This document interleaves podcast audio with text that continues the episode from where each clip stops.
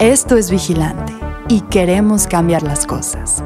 Somos un medio informativo que busca difundir la verdad en temas relacionados a la crisis ambiental que vivimos en México y el mundo. Queremos alcanzar la lucidez y crear conciencia en todos los niveles.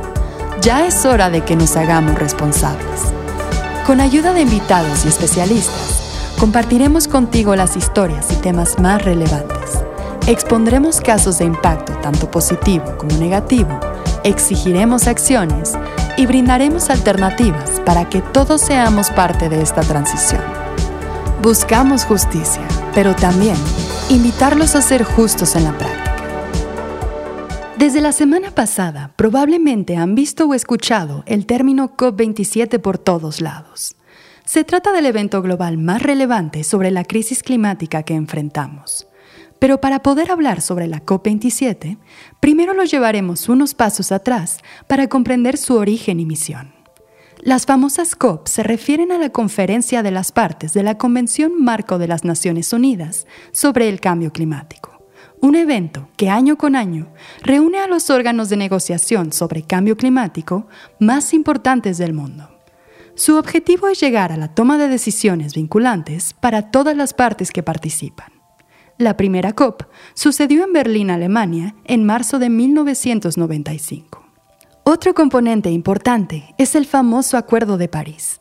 Este acuerdo se alcanzó durante la COP21, llevada a cabo en el 2015 en la misma ciudad que le da su nombre. Por primera vez en la historia, todos y cada uno de los países presentes estuvieron de acuerdo en trabajar en conjunto para limitar el calentamiento global por debajo de los 2 grados centígrados y luchar por un límite de 1.5 grados así como en trabajar en la adaptación a los impactos derivados del cambio climático y poner dinero en la mesa para ayudar a alcanzar este objetivo de manera conjunta. Y muchos podrían preguntarse qué tanto significa una diferencia de 0.5 grados. Mucho.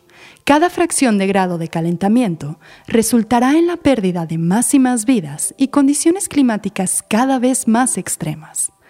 Parte de este acuerdo establece que cada cinco años todos los países deberán emitir una actualización que refleje objetivos cada vez más ambiciosos. Este evento ahora llega a su vigésimo séptima edición, cumpliendo casi tres décadas de debate y negociación para enfrentar un problema que, a pesar de estar en el radar desde ya hace tiempo, ahora se vuelve cada vez más amenazante resultado de años y años de, como diría Greta Thunberg, mucho bla bla bla y poca acción. Y vale la pena recordar que el cambio climático no es una cuestión de opinión o creencia, sino de hechos y realidades. Y por eso este año es determinante, pues cada vez hay más presión para pasar del discurso y los bonitos y utópicos compromisos a la acción verdadera. Antes de comenzar a hablar de lo que está en la mesa de debate este año, haremos una pequeña recapitulación sobre lo sucedido en la cumbre pasada, la COP26, para analizar cómo va el cumplimiento de los compromisos que se establecieron el año pasado. La propuesta por la que todos fervientemente apostaron fue la de actuar en conjunto sobresalieron las promesas de disminuir el uso de combustibles fósiles, combatir la deforestación y agilizar el financiamiento a países del sur global que se encuentran altamente vulnerados por los impactos climáticos, buscando llegar a la COP27 bajo un mejor escenario. La cumbre cerró con el acuerdo de que todos los países presentes asumirían compromisos más sólidos, presentando planes nacionales actualizados y con objetivos más ambiciosos antes de la cumbre del 2022. ¿Qué sucedió? De acuerdo con las Naciones Unidas, tan solo 23 de los 193 países que asistieron han sometido estos nuevos y mejorados objetivos para la reducción de sus emisiones. Y lejos de evitar llegar a los 1.5 grados para el 2030, todo parece indicar que habrá un incremento de las emisiones del 10% comparado con los niveles del 2010. Por su lado, el cambio climático durante el lapso de tiempo entre el 2021 y el 2022 ha manifestado eventos cada vez más agresivos y devastadores. En cuanto a la financiación climática a países en desarrollo, se ejerció presión sobre el Acuerdo del 2020 un financiamiento de 100 mil millones de dólares entre todos los países para apoyar a aquellas naciones con menos probabilidades de adaptación ante los daños causados por la crisis climática y que necesitan ayuda para transitar del uso de combustibles fósiles a energías renovables. A pesar de ser una cifra que ha sido criticada, pues con esta promesa los países referidos todavía estarían cortos por 17 mil millones de dólares, este objetivo no se ha cumplido. También 103 países prometieron colectivamente disminuir las emisiones de metano en un 30% por debajo de los niveles del 2020. Posteriormente, otros 19 países se sumaron a esto, cubriendo casi la mitad de las emisiones globales de metano.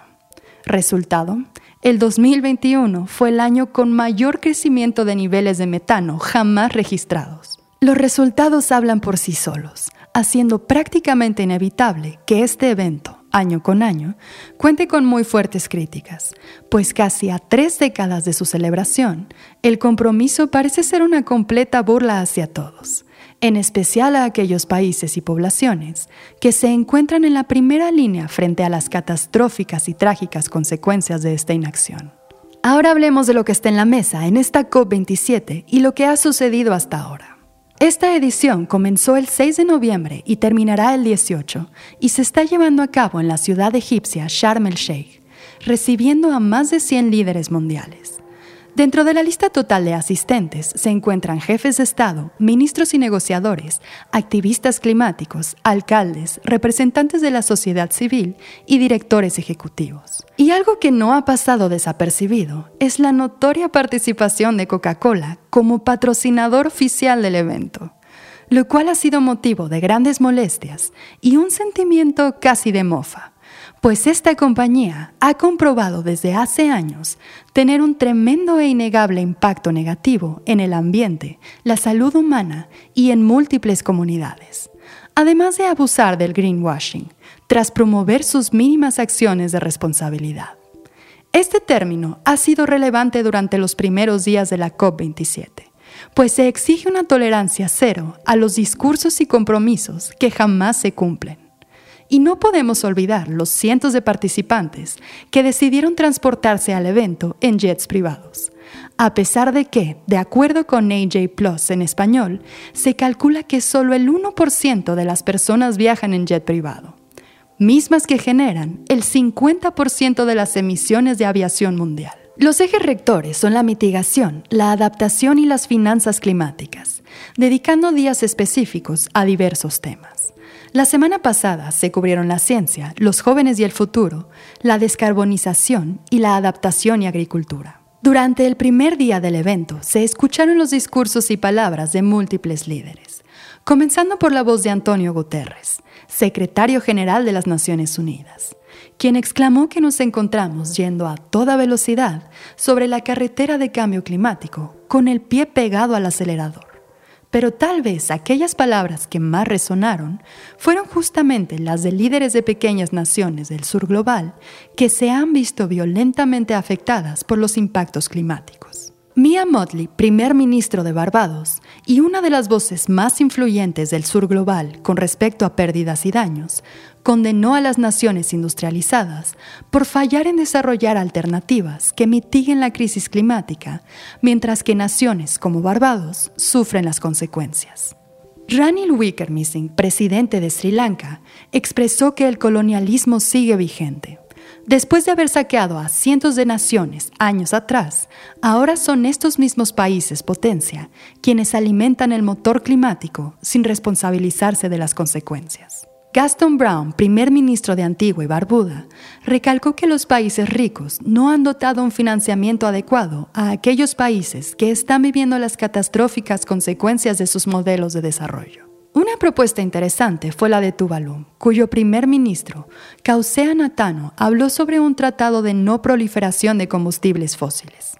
Esta idea fue rescatada días después por el senador estadounidense Edward Markey, quien explicó que es una idea basada en el Tratado de la No Proliferación de Armas Nucleares con esto, mencionó que siendo uno de los países con mayor producción de combustibles fósiles, Estados Unidos tendría que alinearse a un mayor esfuerzo. Y si algo es claro con todos estos discursos, es que el cambio climático ya no solo es una cuestión ambiental, sino primordialmente de salud y de derechos humanos. Uno de los casos más alarmantes de este año, sin duda, ha sido el de Pakistán, con más de 33 millones de personas afectadas por inundaciones. El primer ministro de este país, Shehbaz Sharif, pidió financiamiento adicional y no en forma de préstamos, y mencionó que lo sucedido en su país es un claro ejemplo de lo que podría sucederle repentinamente a cualquier nación. Y ciertamente, el tema que predominó la semana pasada fue el de financiamiento sobre todo aquel relacionado a pérdidas y daños, para que los países en la primera línea ante la crisis puedan hacer frente a las consecuencias del cambio climático, que va más allá de su capacidad de adaptación a estas circunstancias. Y se ha reiterado el cumplimiento de la promesa de los países con mayor poder de destinar 100 mil millones de dólares cada año al financiamiento para esta adaptación.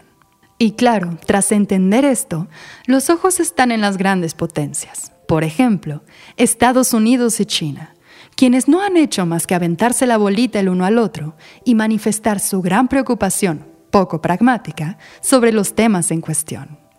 Por un lado, John Kerry, enviado presidencial especial de los Estados Unidos para el clima, habla sobre la creación de una iniciativa del intercambio de créditos de carbono. Unos días después, Nancy Pelosi declaró que la lucha está en pie pero que la fuerza republicana estadounidense ve al cambio climático como una mala broma. Y la esperada llegada del presidente Joe Biden, quien hizo su aparición el viernes 11, concluyó en un discurso que fue calificado como ambiguo y desentendido de las pérdidas y daños. Este fue interrumpido por la propuesta de un grupo de activistas de tribus norteamericanas, quienes consecuentemente perdieron sus acreditaciones para el evento. Jacob Jones, miembro de las naciones Aquimelo Otam y Hopi, reclamó que se dejara de empujar la extracción de combustibles fósiles. En una entrevista mencionó que estos eventos dan cabida a los líderes a tratar a las personas indígenas como medallas, hablando de su importancia y voz, cuando en realidad es que en sus países sucede completamente lo contrario e incluso son tratados como una amenaza para la seguridad. Cabe mencionar que Jones logró su presencia gracias a la recaudación propia de pequeños fondos. Y a pesar de que la represión de expresión por parte del país anfitrión se ha hecho notar, la presencia y voces de activistas no han pasado desapercibidas.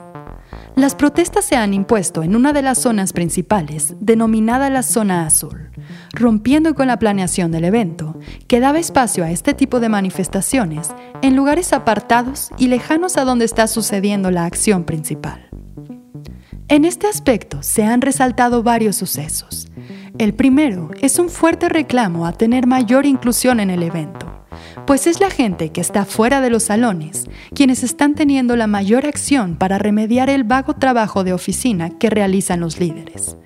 El activista Nyombi Morris recalcó que si van a continuar llamando el evento la Copa Africana, lo menos que podrían hacer es incluir a sus activistas. Por otro lado, se han alzado las voces de comunidades indígenas. Kulkalgal, activista de las islas del estrecho de Torres, expresó que es un verdadero insulto la manera en que el mundo trata a los indígenas, cuando muchos de ellos están peleando por su hogar. En segundo lugar, los grupos presentes se han manifestado en solidaridad con los casos de homicidios de defensores de la tierra y la exigencia de liberar a aquellos presos políticos que han sido privados de su libertad por alzar la voz ante injusticias ambientales. Esto ha encendido focos particulares debido a las restricciones actuales que existen en Egipto. Primero el curioso pero no sorprendente bloqueo de las páginas web como la organización Human Rights Watch y las de noticieros independientes. Y en segundo lugar, el caso del activista británico-egipcio Alaa Abdel Fattah, quien ha pasado la mayor parte de la última década en una prisión egipcia bajo la acusación de difundir noticias falsas y ha intensificado su huelga de hambre para coincidir con el inicio de la COP27, lo cual lo ha colocado en el ojo de la conferencia. Sana Seif, hermana del activista, dio un discurso en los primeros días del evento y las reacciones represivas y agresivas por parte del Estado quedaron evidenciadas ante los ojos del mundo. De acuerdo con grupos de derechos humanos, Alaa Abdel Fattah es uno de los más de 60.000 presos políticos en las cárceles egipcias. Asimismo, en el cuarto día, la voz de protesta se hizo notar, exigiendo que expulsaran a los principales culpables de todo esto. Pues un reporte publicado por Global Witness demostró la presencia de más de 600 lobistas o miembros de grupos de presión de diversas industrias, por supuesto, incluyendo la de combustibles fósiles y gas. Esta cifra incluye a oligarcas y ejecutivos rusos de múltiples compañías que cuentan con sanciones internacionales por sus malas prácticas. Los activistas evidenciaron una vez más el cinismo detrás del evento, al dar espacio y prioridad a estas personas, comenzando por el hecho del ya mencionado patrocinador principal y dejar fuera a la gente que tiene un genuino interés en resolver el tema.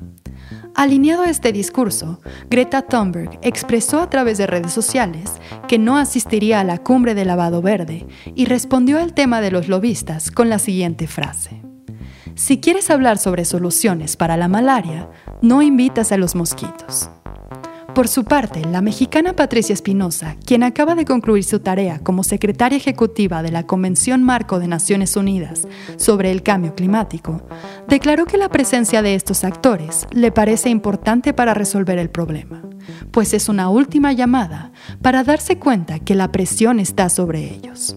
Por otro lado, el antes mencionado senador estadounidense Edward Markey mencionó que buscará organizar a los senadores del Partido Democrático para quitar de la presidencia del Banco Mundial a David Malpass, quien fue referido por el expresidente Donald Trump y en diversas ocasiones ha demostrado su indiferencia ante la acción climática, por encima del hecho de que encabeza una pieza fundamental para alcanzar una solución viable.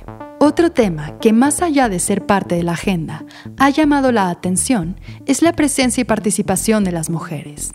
De acuerdo con los medios, el balance provisional de la COP27 es de 63% masculino contra un 37% femenino, lo cual ha quedado retratado en múltiples fotografías que circulan en las redes y medios, exponiendo una evidente falta de mujeres en los paneles.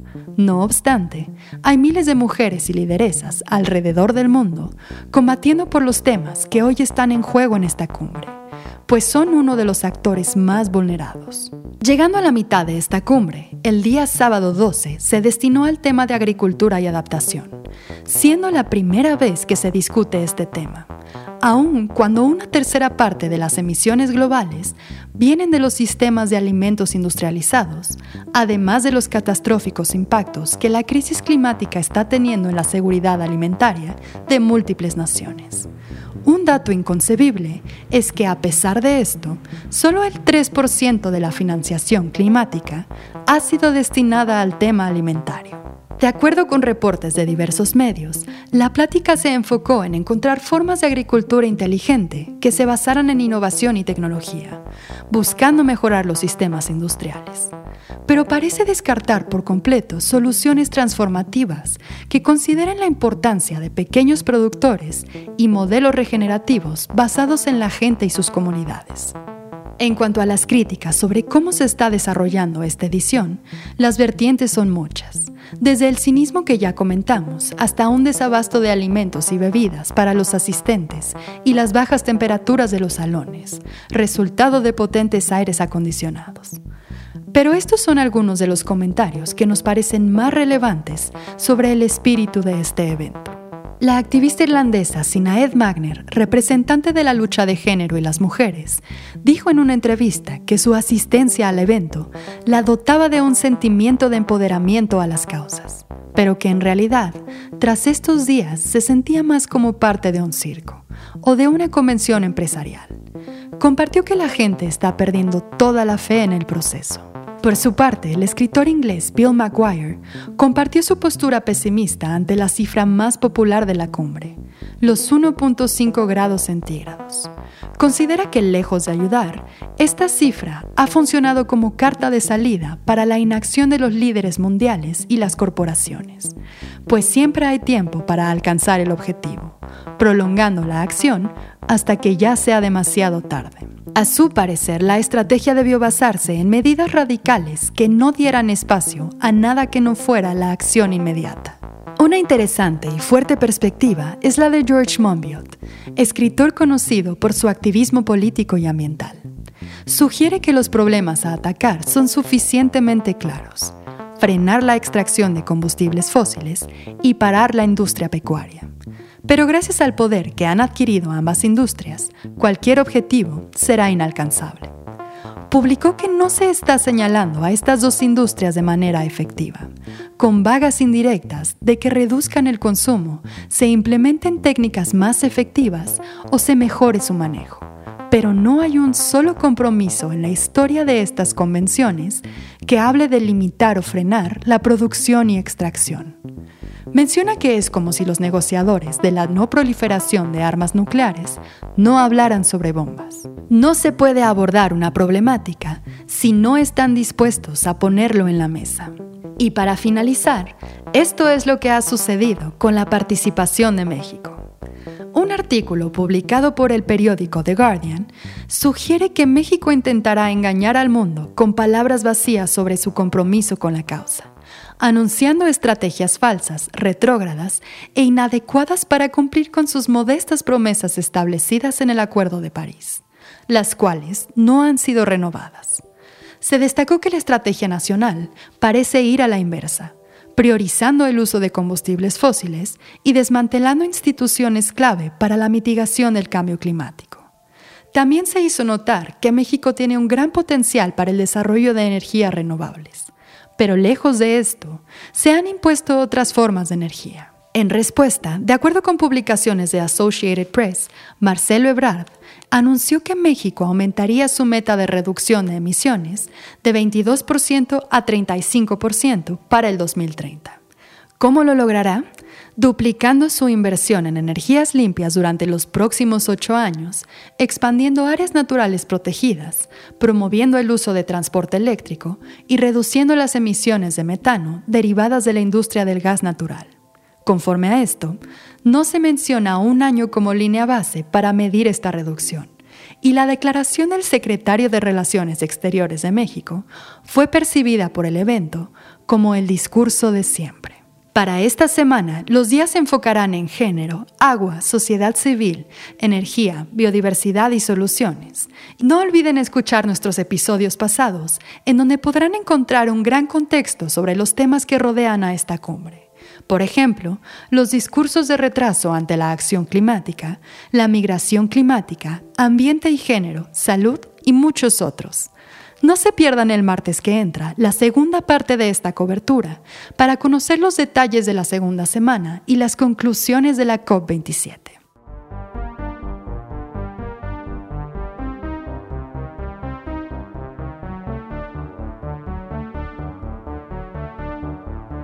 Escucha nuestro podcast ahora todos los martes en Spotify, Apple Podcast, YouTube o tu plataforma favorita y encuéntranos en redes sociales como vigilante-bio.